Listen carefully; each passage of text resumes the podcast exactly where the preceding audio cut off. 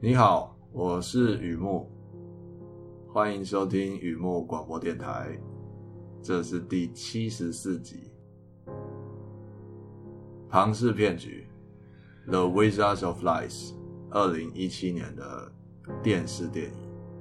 这是一部传记类的剧情片，描述二零零八年 Bernie Madoff 的金融诈欺案。他曾任 Nasdaq 主席。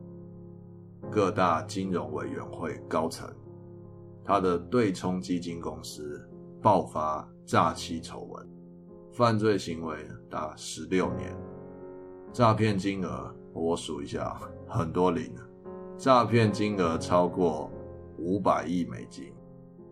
Madoff 隐瞒犯罪事实，他相信不知者无罪，严密保护他的妻儿处于不知情状态。万万没想到，东窗事发，他的犯行毁了他全家人的人生。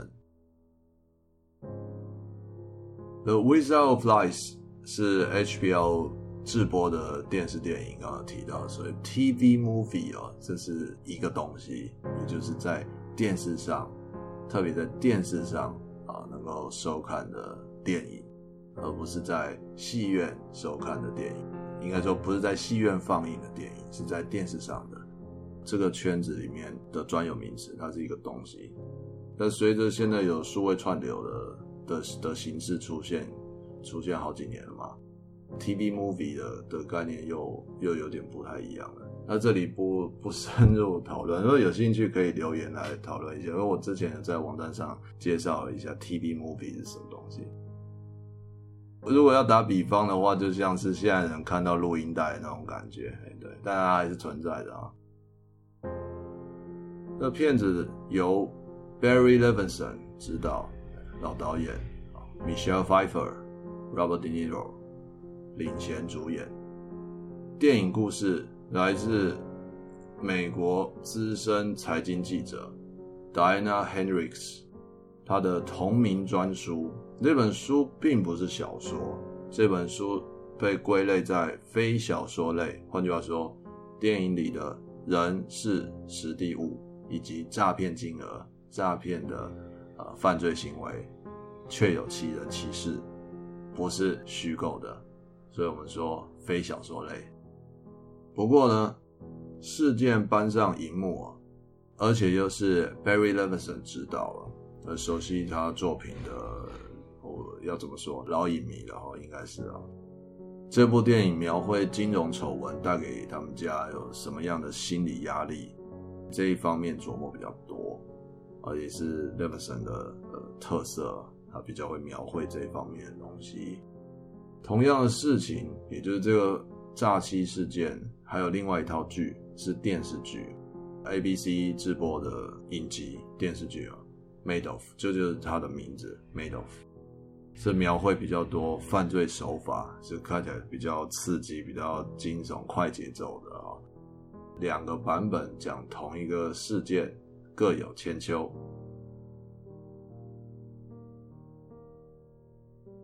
一如往常，也是看完有蛮呃词穷，很怎么说，值得跟大家分享的内容啊，一些观后感嘛。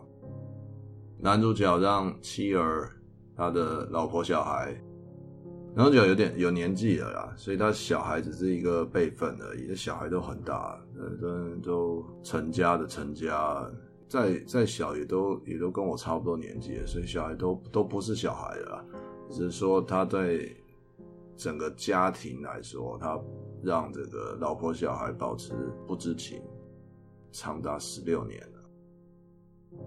十六年了，一个人有有几个十六年了？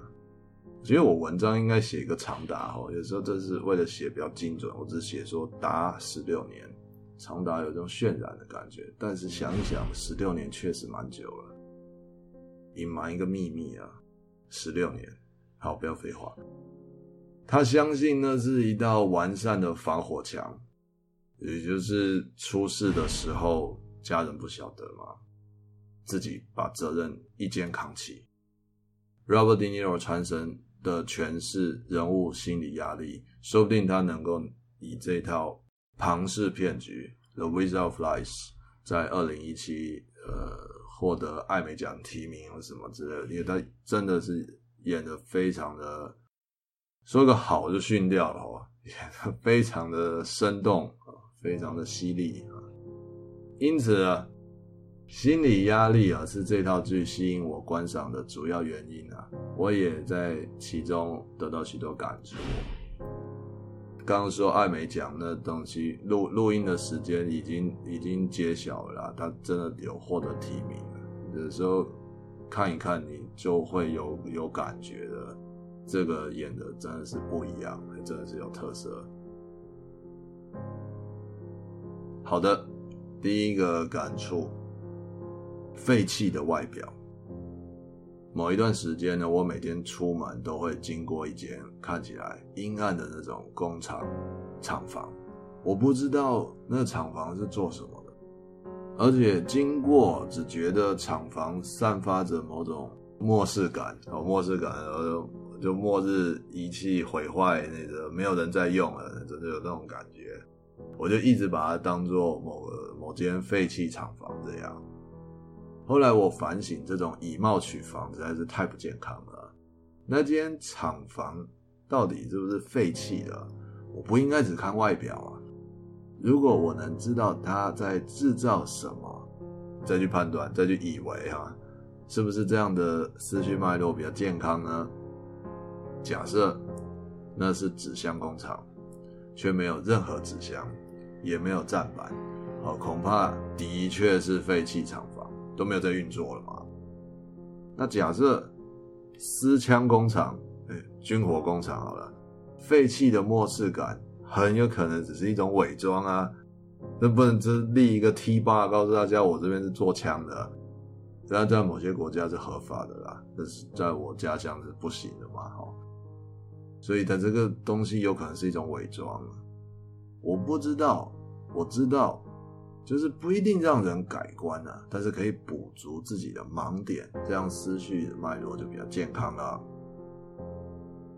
庞氏骗局，这个 Ponzi scheme 啊，也是这个样子的，已经写着“骗局”两个字的 scheme 嘛。庞氏骗局，骗局，骗局，它应该是个好东西的，这、这、这、这很难这样想。的确哦，骗局是坏东西。但是当我知道庞氏骗局的运作方式之后，就有那种感觉，华生突破盲点了。很久很久以前，有一个人姓庞，其实他叫 Ponzi 啊，姑且就叫他庞先生好了。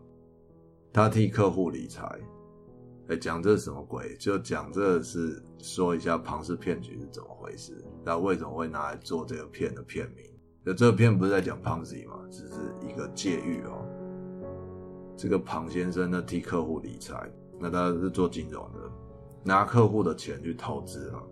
事实上哦，钱就进了他的口袋，只是做了一些饥渴乱真的报表，让客户以为他收了钱，真的有去投资。而庞先生总是强调的，无论市场好坏，获利东方不败。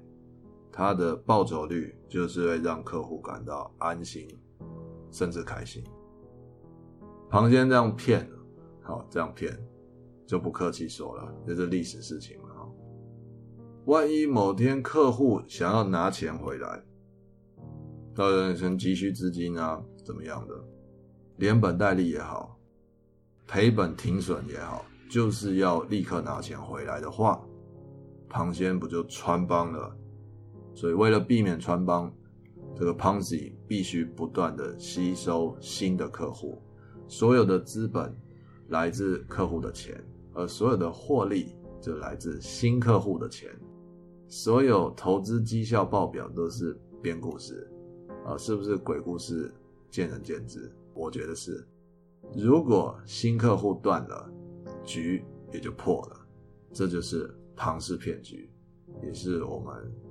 坊间俗称的老鼠会，庞氏骗局呢是一个犯罪行为啊，是坏东西。虽然渊源已久，骗局的骨架哦，这这个这个局哦，它的核心的那个方式、骨架运作方式没有改变的，时间很久，这这本质没有变的，换穿其他衣服，活跃于当代社会。除了这道剧在讲 Bernie Madoff，我的家乡这台湾，在一九八零年初期也有发生那个著名的，这著名的是不好意思啦，但是。蛮大的一个事情，鸿源案也是属于相似的案件。然而呢，这个相隔已经几十年了，而且又呃不一样的国家、不一样的地方，还是会有这样这样东西发生，就是它的骗的本质是相同的。为什么坏东西让人学不会教训呢？就是这这怎么又上当了呢？哦，因为啊，代代有人以为。赚钱可以这样翻墙，更以为防火墙一定防火，人就会讲这样相信，每一代都是这样。不知道，赶快写一个观后感，可不可以提醒大家一下？有些东西没有白吃的午餐，真的没有白吃的午餐。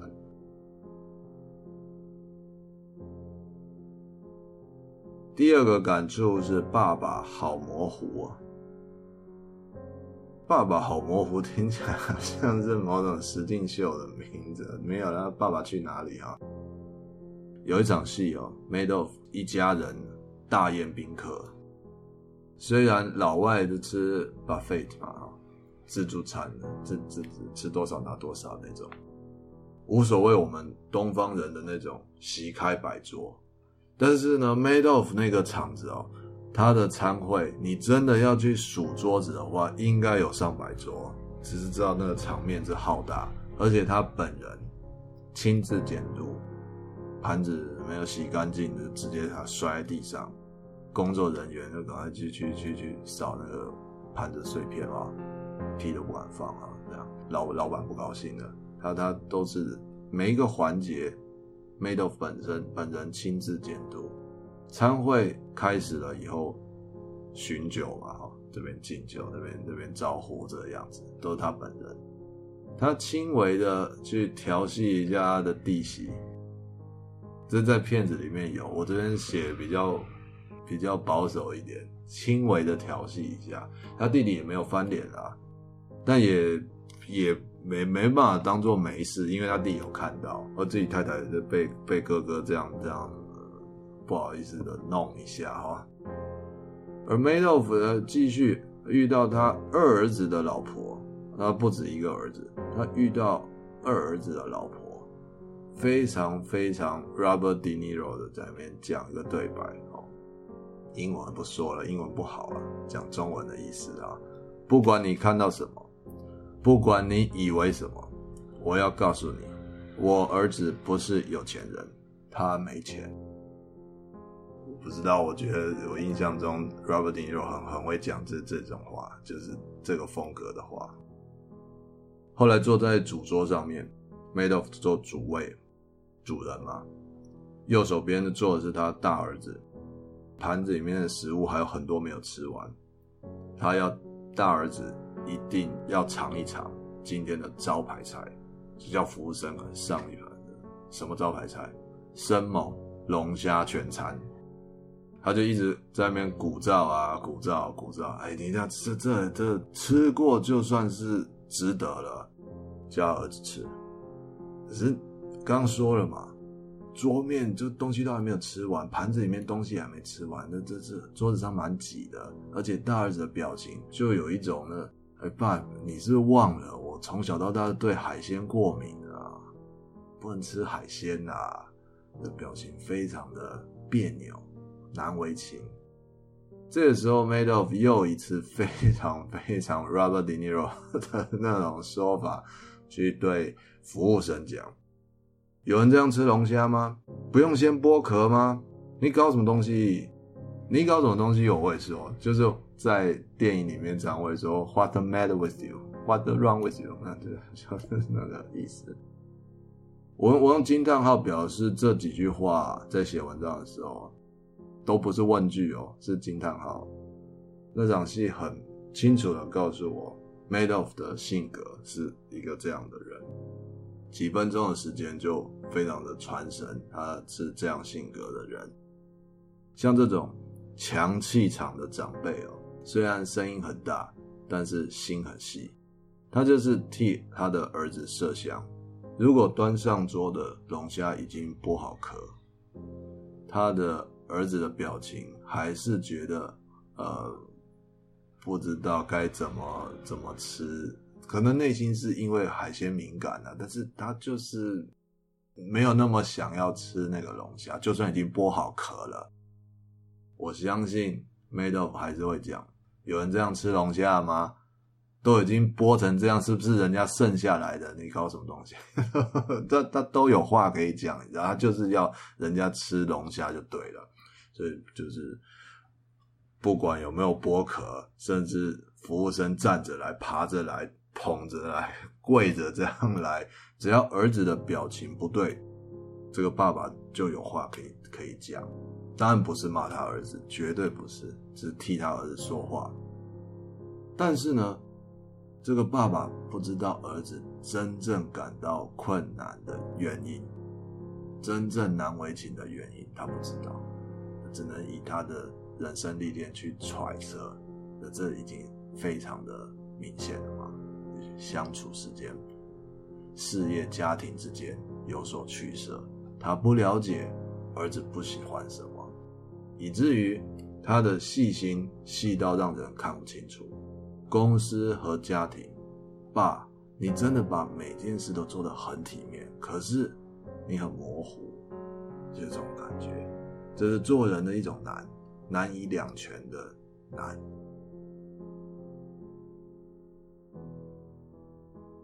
再一个感触，替自己辩护，替自己辩护，好像还蛮熟悉的。Madoff 接受专访的时候。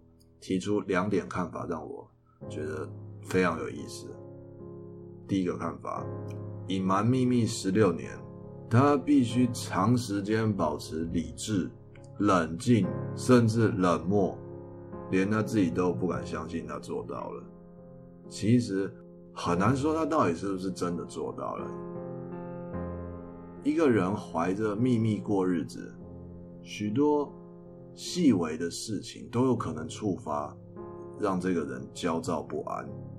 他比身边的人都多知道一件事情，而那件事情是秘密嘛？他特别特别特别的一些细微的事情，都可能会让他不爽，让他紧张起来。但是在同屋檐下的家人，懂得某种生活哲学，他们不见得。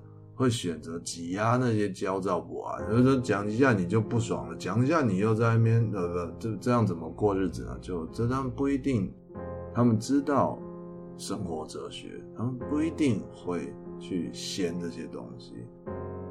例如有一段戏，呃，时间呃落在二零零八年十一月，电影里面的，Madoff 发现家里面的他们家有是有装潢的房子啊。房子的那个墙壁都有贴壁纸，蛮典雅的款式，有些小的花纹这样哦。那 Madoff 就发现壁纸的的那个墙角的地方，居然有行李箱轮子的刮痕。这就是哪一个人在拖行李箱的时候不小心轮子然后撸到墙壁一下，或者刮到墙壁一下留下痕迹的。他非常不高兴这种怎么讲痕迹污痕啊。而且他不知道是谁做的。等到晚餐的时候啊，大家家人都回来吃饭，他八岁的孙女、孙女儿好奇的问他爷爷啊，华尔街啊，华尔街，就问华尔街的事情。他觉得大为光火，严厉的指责着孙女的口气的不好，怎么可以对对爷爷这样一直问，一直问，一直问？我相信 Madoff 那一家人不需要等到二零零八年啊，之前势必也有发生过相似的这种情绪暴走。所有就是其他的这个在座的他的家人就觉得小朋友这样这样问一下，怎么反应这么大？啊，当然也没有人知道 是轮轮子刮到刮到这个壁纸留下脏污啦，就非常那种你知道各种事情、各种小事的累积。他的家人不见得每次都会这样子，就就直接打破砂锅了。我问问他，你到底在不高兴什么？你有什么不高兴你就说出来，怎么样？他们不不会，其实这样也没有办法过日子了。生活中有太多的青春痘啊。也许 Madoff 很懂得遮瑕，也许他的家人也不希望应激留疤。他是不是独自成功了保守秘密达十六年，这很难说，很难说啊。做了这件事情叫做诈欺，他没讲出来，这是保守了一个秘密啦。但是从其他细节来看，是他自己做到的，还是家人也有一些？退让，也有一些为了生活、为了和谐过日子。整个来看的话，很难说的。第二点呢、啊，Mado 反问这个访谈者，他在监狱里面的时候，也就是现实生活，就真实生活，写非小说类的那个，写那个出书的那个财经记者，去监狱里面 interview。对话的内容讲着讲着讲着，Made of 就反问这个访谈者，也像反问我们所有观众：你觉得我有反社会人格吗？我我反社会吗？你觉得我像这样，我有这样的人格特质吗？我我是这样的人吗？反社会 Made of 认为他的投资人本身不纯正，不愿脚踏实地，而贪图快钱，他承认自己诈欺，同时他也强调一个巴掌拍不响。我看了，嗯，有在想，Madoff 说的一点都没错，一点都没错。只不过我们所在的世界从来就不是一个只有对错的世界，很多时候不在于一个人说的内容对还是不对。对或错不在于这里，而是他的强调，他的但书，暴露他的品德。所以这个人到底有没有反社会人格，恐怕只有专家能够诊断的。但我的人生人生经验告诉我，这是我看这一段感感触了。这个人很诈，他不单纯，他很诈。也就是在这个节骨眼的时候，我我我。啰嗦的再细说一点啊，在这个节骨眼的时候，他会强调一个巴掌拍不响。我虽然有做错，但他们也不是没有责任。我觉得他没有认输，但不是说每个人都一定要轻易的认输，这是他这一个特质，他个性这样子。那那种个性是不是反社会？这专家去说，这这边可以看到这一点。当我听到 Madoff 这样反问，你觉得我有反社会人格吗？我觉得那是一个很有内涵的的结尾，仿佛一则爱情故事到了最后，负心人对我说：“你觉得我是爱情骗子吗？”既然曾经相信，也就无所谓对方是不是骗子嘛。因为贪心，也可能因为迷恋当时嘛，当时其中必然存在自己愿意相信的东西。一段感情里面，如果真的就走到了一个不愉快的结局，人家来来问，你觉得我我是爱情骗子吗？你就觉得这这几年来我真的有骗你什么吗？这很难回答，你知道？只是觉得为什么要这样问呢？这样问是蛮诡异的嘛。多少再怎么结局讨厌人家不开心人家，反正就反感人家。但是在当时过程当中，一定有一些东西是自己愿意相信的。就是说，节骨眼把这骗子拿出来说，实在是有点不太厚道的二次伤害。我觉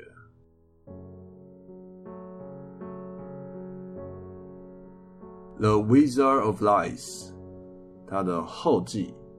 后继的后来怎么了呢？Bernie Madoff 全数认罪，在二零零九年，他被法院判处监禁一百五十年。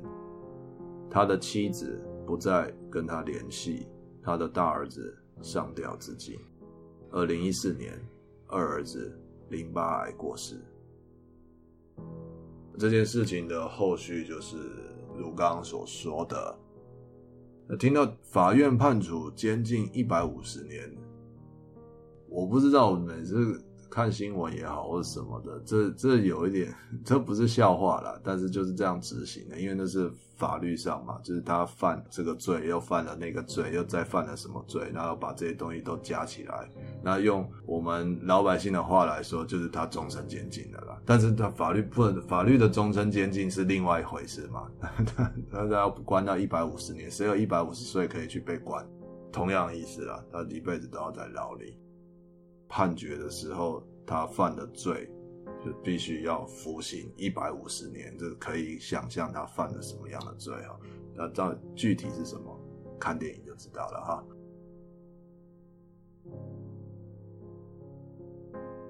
好，介绍到这边，我的网站是雨木散文故事，雨木散文故事，上网搜寻一下都会看得到。